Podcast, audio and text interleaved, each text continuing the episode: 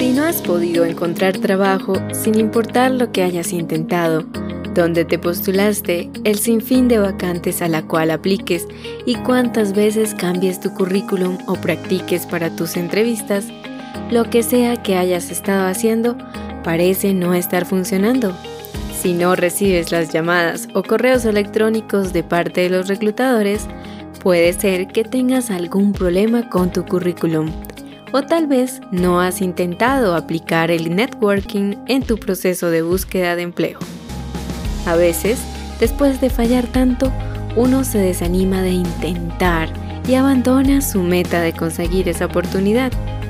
Les damos la bienvenida a The Lunch Break, un podcast creado por el contratado PTY, que comenzó para apoyar a aquel candidato frustrado, aquel universitario cursando materias o aquel recién egresado esperando entrar al mundo laboral sin tener experiencia de la misma. Acompáñanos en nuestro podcast mensual para conocer ambos lados de la moneda, el lado del profesional de recursos humanos y, por el otro lado, el candidato que nunca contó con experiencia laboral.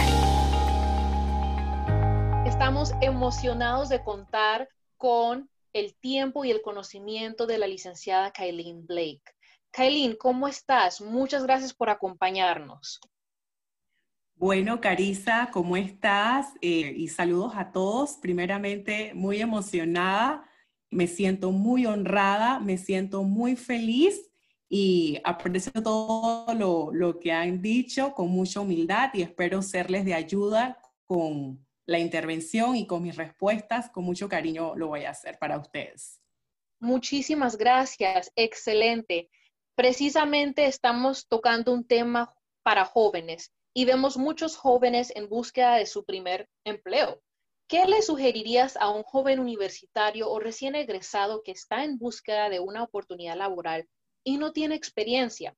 En algunos casos, las empresas están posteando vacantes entrantes solicitando de dos a tres años de experiencia. Eh, en este caso, ¿cómo pueden los jóvenes vender su perfil en una entrevista y en su hoja de vida aún en estas situaciones?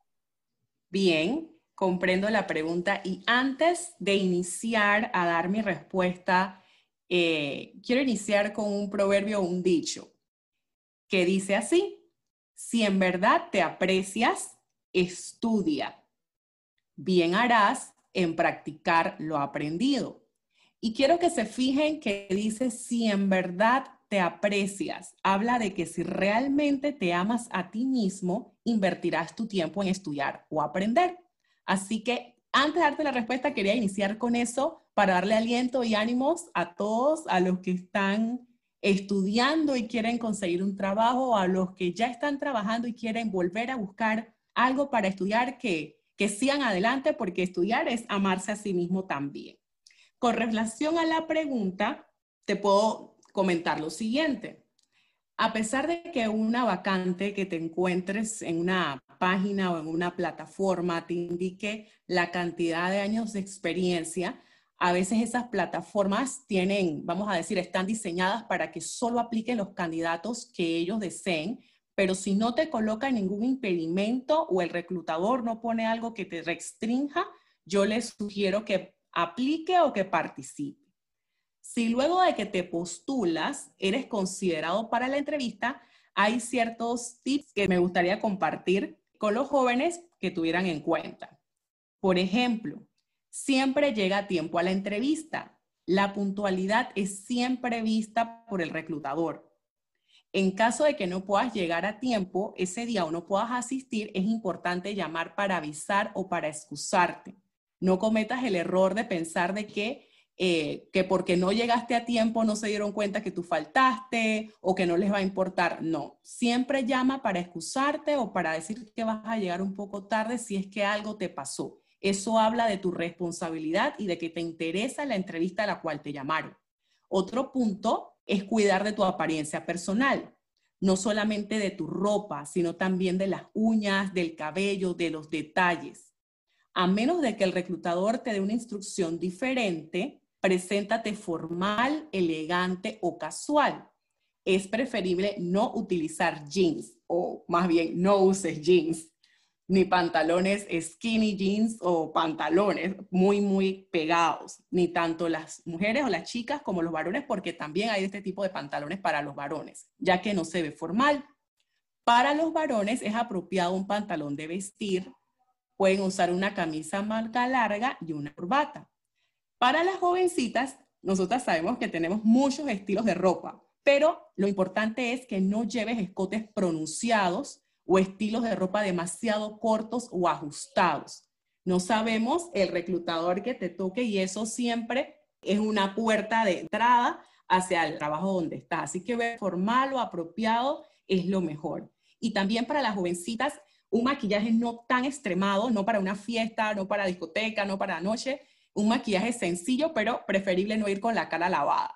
Este, una base, un polvo, unas sombras, expresarte correctamente, Recuerda que aunque tú seas joven y quizá el entrevistador que te toque también sea joven, este, eso no es una reunión social, no es una reunión de amigos, así que eh, expresarse correctamente es lo mejor.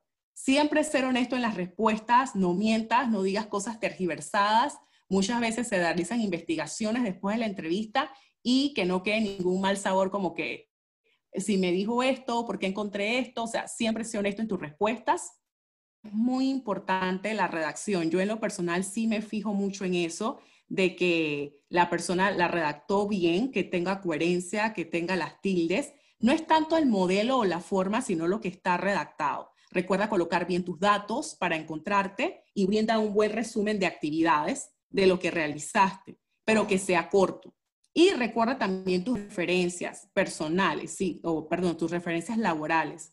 Si realizaste una práctica profesional y es lo que tienes solamente, entonces colócalo y pon quién, a quién pueden llamar para referirte. Entonces, esos son los, los puntos que le pudiera decir con respecto a esta pregunta.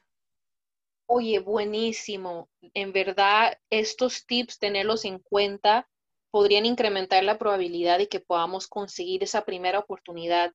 Y lo digo por experiencia propia este, siempre estaba esa inseguridad de cómo vestirme o, o qué decir, o si ser muy social o no tan social, o estar completamente callada y solo contestar las preguntas.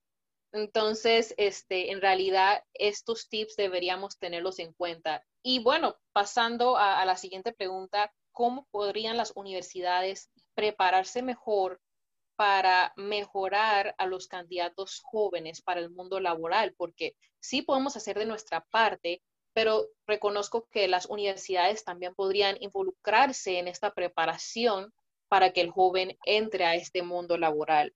Entonces, eh, no sé si, si tendrías algo para decir al respecto. Bien, te comento. Eh, yo considero que la formación en las universidades sí le dan a los jóvenes muchas herramientas acerca del diario vivir que pueden utilizar en el área laboral.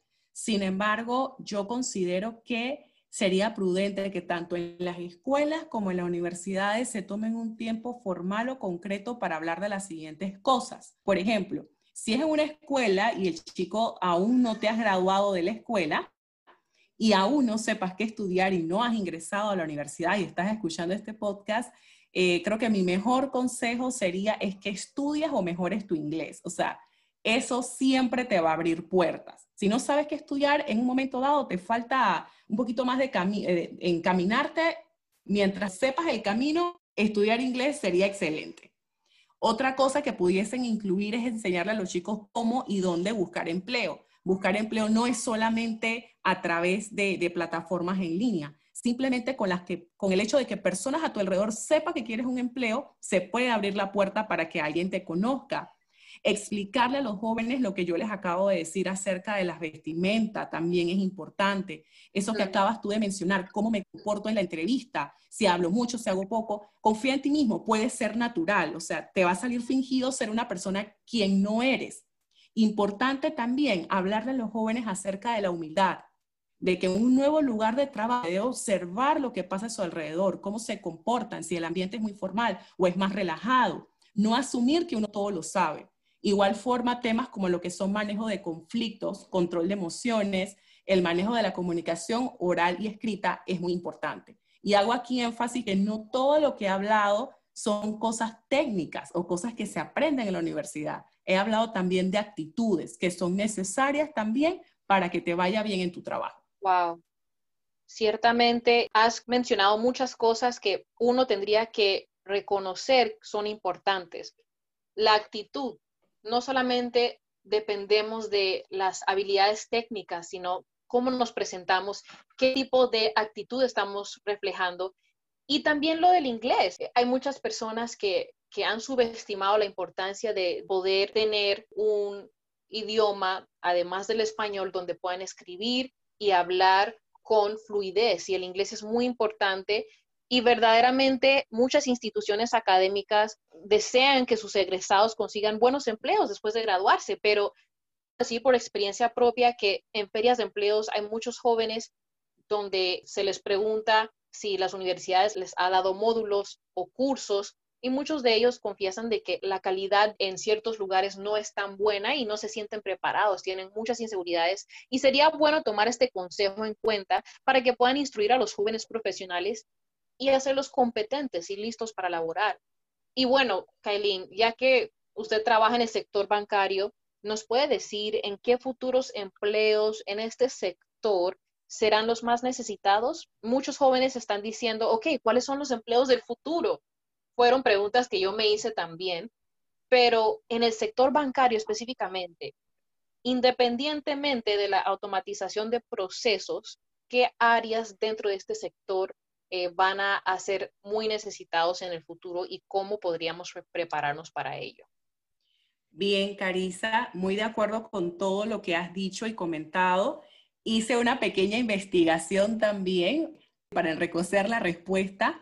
Uno no lo sabe todo. Así también te, les hago saber a los que están escuchando de que siempre siempre uno tiene que mantenerse en constante aprendizaje de algo o tomar en cuenta lo que otros te pueden decir para enriquecer tu conocimiento. Posiciones muy buscadas, sobre todo están en el área de tecnología. Por ejemplo, soporte técnico, posiciones en soporte de sistemas. Hay una muy buscada ahorita mismo que es desarrollo de software y innovación tecnológica.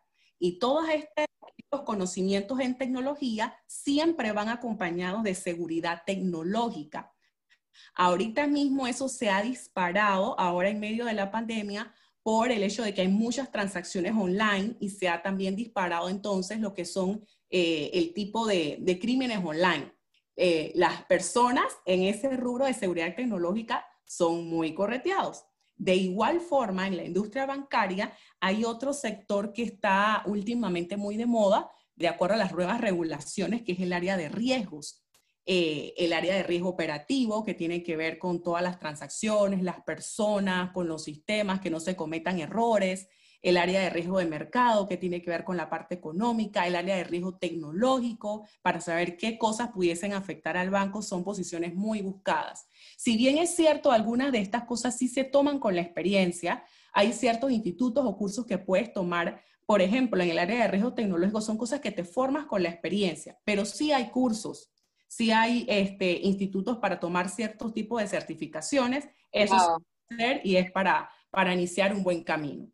De igual forma, todas las posiciones son importantes, pero vuelvo y digo, si puedes enriquecer tu posición con inglés sería excelente. Por ejemplo, contador bilingüe es muy buscado a veces en Panamá porque no se encuentra contador con esos dos sombreros. Impresionante detalle. De verdad, ciertamente los que están interesados en este sector deberán considerar esas sugerencias. Sin duda, hemos recibido la perspectiva y los consejos de la licenciada Kailin Blake gerente de recursos humanos desde el punto de vista de su experiencia y su conocimiento. Deseamos, querido joven, que estos podcasts te acompañen en tu inicio a un mejor desarrollo profesional. Y pues para culminar, licenciada Kailin, muchas gracias por, por estos tips, estos consejos que nos has brindado. Ciertamente han sido datos impresionantes, muy aplicables y contextualizados para nuestro ambiente, nuestra situación. Y quisiéramos saber si desearías brindar algunas últimas palabras de ánimo para nuestros oyentes. Bueno, eh, nuevamente muy agradecida con la invitación que me han dado y sí, son tiempos difíciles, pero con esfuerzo y con constancia muchas cosas pueden salir adelante. Puede pasar que en alguna entrevista no sea como lo esperabas, que te esmeraste, que tomaste todos los consejos, te vestiste y de repente llegaste o no te atendieron o te atendieron sumamente rápido. Eso puede pasar, pero no te desanimes. Eso es parte de la formación, eso es parte de aprender a ser perseverante. Y otra cosa con la que puedo cerrar, así como inicié con un consejo o un proverbio, puedo cerrarte con otro que dice así, el tonto solo aprende a través del castigo. Al que es sabio le basta con solo ser reprendido. ¿Qué quiero decir con esto? Tanto los jóvenes como los medianos, como los que tienen mucho tiempo, siempre tenemos que aprender o siempre nos podemos equivocar en algo. Pero al que es realmente sabio o inteligente, le basta solamente con que le hagan un llamado de atención para saber en qué mejorar. Pero el que no escucha, vuelve y cae en el mismo error y consigue un castigo, por así decir. Escucha, aprende, sé humilde y sé muy trabajador y cosecharás muchos éxitos. Así que nuevamente muchas gracias Carisa y Yashika por haberme invitado a su podcast. Muchas gracias, licenciada Kailin. Verdaderamente apreciamos mucho su tiempo, sabemos que estás muy ocupada y realmente deseamos cascadear, como uno dice, esta información a nuestros demás compañeros jóvenes, este, ya hemos pasado por estas experiencias y deseamos compartir esto con, con la audiencia. Eh, quiero desearles a todos una bienvenida a The Lunch Break. Los esperamos una vez al mes y estamos emocionadas en compartir el otro lado de la moneda profesional, no solamente compartir con ustedes nuestras dudas o nuestras, nuestras preguntas eh, respecto al mundo laboral, sino también escuchar lo que los profesionales de recursos humanos tienen para decir en base a sus conocimientos y sus eh, experiencias. Así que bueno, con esto culminamos y que tengan un buen día.